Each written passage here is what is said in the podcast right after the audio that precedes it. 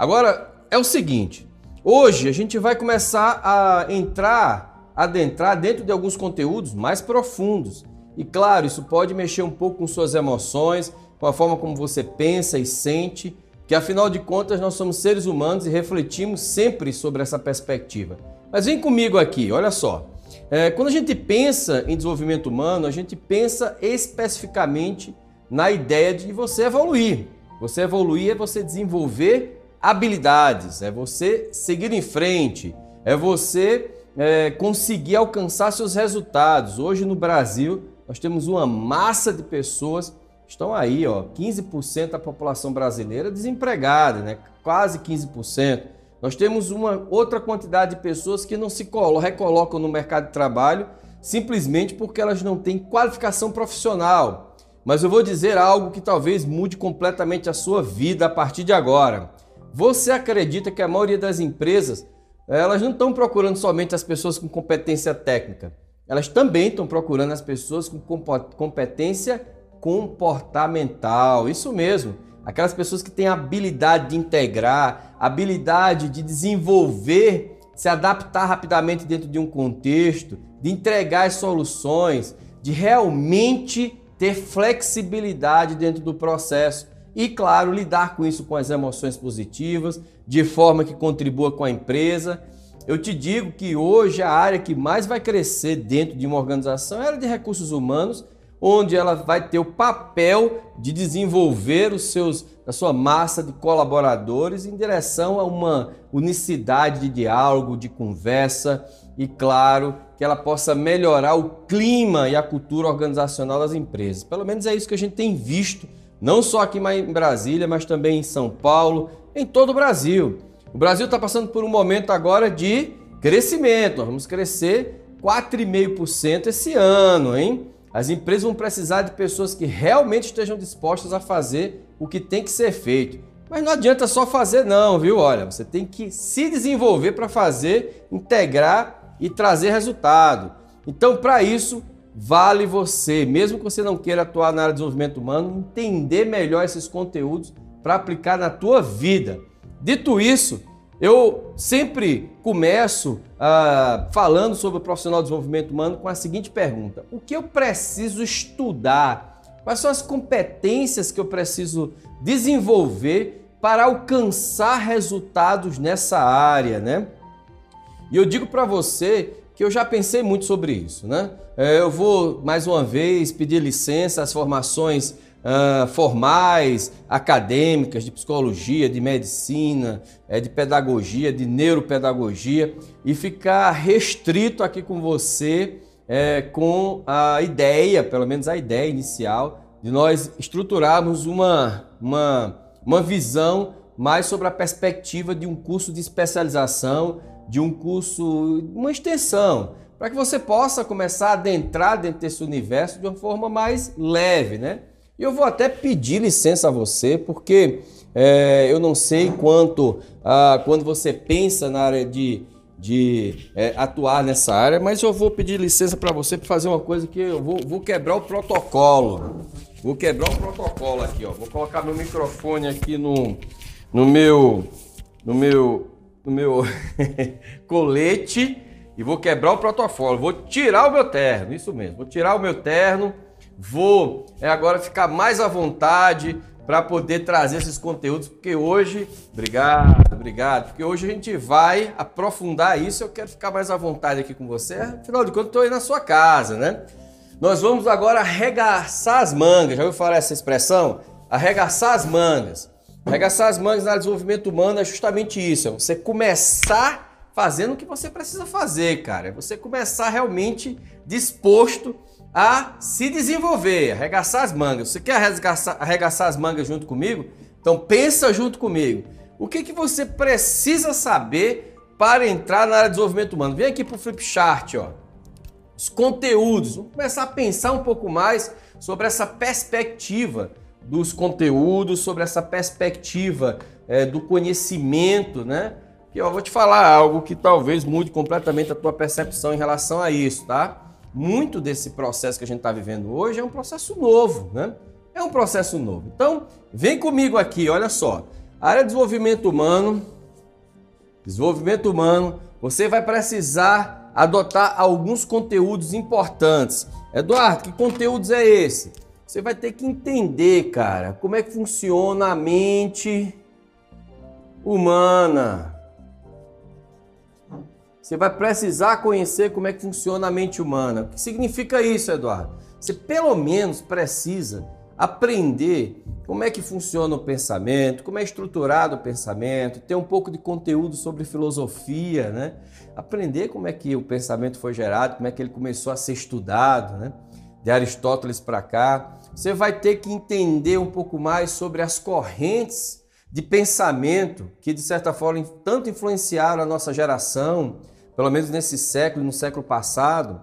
Você ter, vai ter que percorrer essa, toda essa estrutura, desde a história é, do estudo da psique humana, sobre a própria história da psicologia, mas percebendo os movimentos, o movimento desde Sócrates, esse movimento socrático de você realizar perguntas mais incisivas, passando ali pela por René Descartes sobre o estudo da ciência, do método, é, Francis Bacon, essa ideia de estruturar, metodificar, entender como é que o humanismo tomou conta da corrente do século é, é, na década de 60, 70, no mundo inteiro, perceber epistemologia, ou seja, como o conhecimento foi evoluindo no decorrer do tempo, para que você conheça uma estrutura base. Nós temos alguns modelos em relação à mente humana. O primeiro modelo é o modelo freudiano, aquele modelo desenvolvido por Sigmund Freud no início do século passado, que traz essa perspectiva né, é, do, da mente humana dividida ali entre consciente e inconsciente. Ou seja, isso tudo você vai ter que canalizar, vai ter que aprender como tudo isso funciona. Você vai ter que também entender como, uh, além do pensamento, você vai ter que entender como as emoções as emoções elas são é, construídas dentro do nosso ser, né? E aí a gente passa por um pouco também pensando ali em neurociência, como que a química cerebral ela contribui para desenvolver o que você é hoje. Você sabia que o que você é hoje é química cerebral? É, são neurotransmissores que estão aí na tua cabeça girando, cara. É uma coisa louca isso. Eu tenho é sempre uma ideia muito interessante em relação ao neurotransmissor. A sensação que eu tenho é que minha cabeça é um, é um liquidificador, né? Tá mexendo ali as frutas toda hora, dá uma vitamina diferente. Mais ou menos o que acontece na tua mente, cara. Você tem ali uma, muitas vezes, muitos pensamentos, emoções, é tudo misturado que gera em você o que você está aí hoje conversando comigo. As emoções, portanto, elas são ali a porta de entrada para o comportamento, ou desculpa, a porta de saída do comportamento, a entrada do comportamento propriamente dito. Elas gatilham aquilo que como você reage ao mundo e as emoções elas são centrais no entendimento do ser humano. Se outra coisa que você vai precisar entender também, cara, é o que a gente chama de personalidade.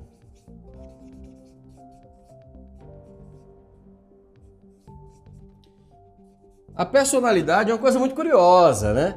Quando a gente olha para a personalidade, a gente infere que parece que tem uma união ali entre temperamento, entre humor, entre algo que você meio que já nasce com aquela predisposição de ser uma pessoa mais agitada, mais extrovertida, mais é, é, tímida, né? Uma pessoa que mais racional, uma pessoa mais quietinha. E sobre esses aspectos, isso é uma coisa muito curiosa porque é, muito do que a gente vê hoje, ele é fruto, né, muitas vezes, desse jogo de personalidade que a gente está constantemente lidando no dia a dia. Então, as, os tipos de personalidade é algo que você vai precisar conhecer. Algo que você vai precisar também se aproximar em relação ao comportamento humano. É, você tem que entender como o comportamento é como o comportamento ele é gerado, como, é, como os comportamentos são condicionados na nossa vida, o que é um comportamento operante, por que você cria os hábitos, né? Como você criou os hábitos na sua vida. Você vai ter que entender um, como os comportamentos são reforçados, são extintos dentro dessa, dessa visão do ser humano. E, além disso, você vai precisar também conhecer algo que, na minha opinião, é fundamental para que você possa se tornar uma boa pessoa para desenvolver outras pessoas, tá? Além do comportamento, além da, da teoria, das teorias da personalidade, além das emoções, da mente humana, você também vai precisar conhecer o pensamento. Como esse pensamento ele é estruturado, né? Como esse pensamento ele, ele de certa forma, está definindo essa conversa que você tem com você mesmo. E quando a gente pensa em pensamento, claro que a gente tem aqui né, uma perninha para a linguagem. Ou seja, né, a linguagem ela também está ali junto com o pensamento, ela é uma forma é, estruturada de representação simbólica pelo qual você representa as coisas que você percebe no mundo e a linguagem é por meio da linguagem que a gente identifica, que a gente se comunica. Né? Se eu tiver uma linguagem muito diferente do que vocês estão acostumados a ter, seguramente vocês não vão nem se conectar comigo. Vai ter um pessoal aí que vai se distanciar muito rápido. Já outras pessoas que entenderem sobre isso vai poder aprofundar um pouco mais os conteúdos a partir da linguagem. Agora pensa comigo, né? Se você fosse preparar para tudo isso, você ia levar aí um bom tempo, principalmente porque é, hoje essas informações elas estão distribuídas em várias abordagens, em várias perspectivas, é, em visões diferentes, né? Então, só sobre personalidade você tem uns sete visões diferentes de como a personalidade é formada. Sobre as emoções você tem várias teorias, né? Você tem a teoria da inteligência emocional que lida com as emoções sobre uma forma de gestão. Você tem a teoria de Paul Ekman, que traz as, as, seis emoções básicas e por aí vai, né? Você tem a teoria das, da própria neurociência, da cognitivo-comportamental, que traz as emoções como um processo de gatilho comportamental, ou seja, um processo neuroquímico. Olha, eu vou dizer algo para vocês, viu? Para entender só esses cinco pilarizinhos, olha que eu estou colocando só os básicos, hein? Me aprofundei em alguns outros. Você vai precisar de muito, muito estudo, muitos livros, leitura, dezenas de livros, talvez fazer cursos de extensão, curso superior, é, poxa vida, especializações e por aí vai. Mas eu tenho uma boa notícia para você. Teve um cara que fez tudo isso e sintetizou isso dentro de práticas, dentro de modelos, né? E esses modelos, ele transformou isso de uma forma simples para que as pessoas pudessem entender e não precisassem desse, é, dessas, dessas estruturas todas, né? navegar nisso tudo que eu acabei de falar. Ele, junto com outras pessoas, é, construíram uma, uma forma, uma metodologia que permite que você, de forma rápida, você não só entenda tudo isso, mas você entenda aquilo que é comum entre as abordagens, aquilo que é fundamental. Nós vamos chamar isso de uns conteúdos fundamentais ou capacidades fundamentais. Essas capacidades fundamentais elas vão permear em todas as áreas, mesmo que você seja um facilitador, um mentor, um coach, um terapeuta, você vai precisar disso. Mas isso seria insuficiente. Simplesmente saber que existe uma emoção, alegria, tristeza, raiva, talvez seja interessante do ponto de vista do conhecimento, mas do ponto de vista prático, precisava de algo mais. O que seria algo mais? Alguma coisa que pudesse fazer com que as pessoas aprendessem a lidar com isso. Foi aí que, atenção, olha só coisa curiosa, foi aí que surgiu a ideia de entender como outras pessoas aplicavam isso dentro dos contextos específicos. Como é que alguns terapeutas utilizavam a linguagem para entender as emoções das outras pessoas? Como é que eles faziam perguntas e essas perguntas geravam transformação? Eles investigaram também como algumas pessoas aprendiam a lidar com aquelas questões negativas de sua personalidade por meio de uma estratégia de fuga ou talvez de transferência, permitindo que muitas delas se tornassem até pessoas geniais, porque elas teriam como é, aprender um pouco mais sobre isso. Bem, foi aí que surgiu na década de 70 um movimento. Esse movimento foi chamado de programação neurolinguística.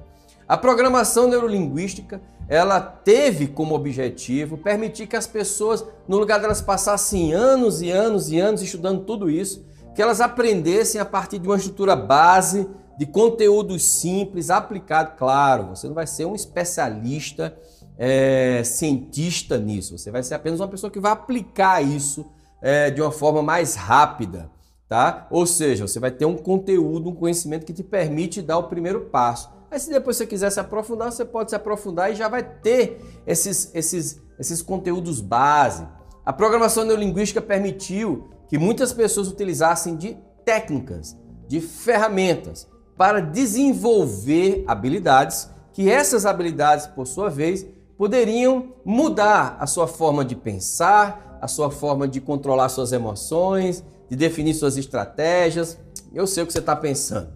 A nossa vida é muito tribulada, a gente passa por muitos problemas. Olha, eu passo por problemas todos os dias, tá? É, eu não sou diferente de você. A diferença talvez que eu tenho em relação a você é que eu mudo meu estado muito rápido, eu entendo, eu consigo identificar aquilo que é importante na minha vida, dou foco para aquilo que é importante e tiro importância naquilo que não vai me levar a nada. Eu não costumo ficar buscando, é, transferindo a minha responsabilidade para outras pessoas. Quando é uma coisa que eu assumo responsabilidade, eu vou lá e digo que nem se é responsabilidade minha mesmo. É? Eu não fico transferindo para papai, para mamãe, para filho, para o governo. É? Eu sou uma pessoa que lido com os meus pensamentos e transfiro eles para onde eu desejar. Eu consigo sequenciar minhas ideias, é, recuperar recursos técnicos muito rapidamente, mesmo diante de uma situação completamente turbulenta, tribulada. Eu consigo trazer e mudar as minhas estratégias de atuação de acordo com os ambientes, até mesmo o meu humor. Isso é que me diferencia, talvez, de você. Talvez seja isso, não sei. Porque quando você se vê nessa situação, você se deprime, você fica chateado, você é, transfere para outras pessoas, transfere para as coisas. Você não consegue elevar sua energia interna, você não consegue perceber você não consegue perceber que, na verdade, a dinâmica da vida ela é cheia de surpresas. Né? Quem poderia imaginar que nós teríamos o coronavírus ano passado? Qual foi o vidente? Eu quero ver os videntes, né? Qual foi o vidente que chegou assim, nossa, olha, esse ano vai ter uma pandemia, né? Cara, não teve, bicho. Todo mundo se ferrou junto, né? Aquela coisa março, abril, foi uma loucura. E aí o que aconteceu? Tinha uma cabeça né, mais preparada para enfrentar esses momentos, criou novas oportunidades e isso é a vida. Hoje mesmo fiz um atendimento terapêutico, uma pessoa que estava com uma, uma predisposição ainda para uma depressão, né? E depois que ela visualizou, ela chegou chorando na clínica, né? Chorando muito, aquela coisa. Depois ela só mudou a perspectiva da vida, entendeu a estratégia que estava gerando ela ter aquele loop. Ela já melhorou 70%. Ela se curou? Não, ainda não, ainda falta o processo todo, foi a primeira sessão. Mas ó, a quantidade de melhora que ela teve, somente de perceber qual era a estratégia mental que ela estava tendo, que estava levando ela para o buraco, já fez ela ter ganhos significativos dentro do processo. Então, o desenvolvedor humano, ele é mais do que simplesmente um cara que tem conteúdo técnico. Ele precisa ter ferramenta. Ele precisa ter técnica, ele precisa aprender a lidar com isso. Senão ele vai ser um teórico, né? É melhor ficar assistindo vídeo no YouTube, é melhor ficar assistindo live, né? E aí necessita de prática. Prática, prática, prática. Uma das coisas que foi interessante dentro desse processo é que percebeu-se, né, pelo menos dentro desse, dessas, desses cinco pilares aqui, que existem algumas coisas que são adjacentes a isso, como por exemplo aprendizado. Entender como você aprende as coisas e como eu aprendo é algo realmente interessantíssimo. Você sabia que tem coisas que você não sabe que não sabe? E tem coisas que você nem sabe como você aprendeu? Muitas das suas, das suas é, competências, habilidades, seu jeito de falar, seu jeito de andar, seu jeito de se vestir, até mesmo as suas crenças limitantes, os seus conflitos de valores, tudo isso veio, sabe de onde? De uma fase na tua vida entre os 3 e os 20 anos. Lá onde você construiu seus valores, suas crenças nucleares limitantes. Foi lá que você definiu que jornada você ia ter na vida.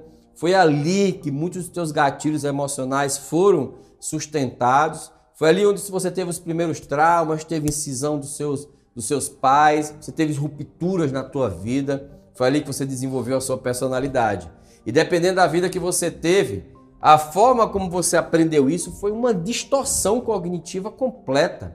Você talvez tenha uma autoimagem hoje. Eu já atendi, é, é, eu já atendi clientes, homens, que chegavam com, com uma autoimagem. Ela dizia assim, dizia assim para mim, cara, olha, eu sou uma pessoa que não desperta interesse de ninguém.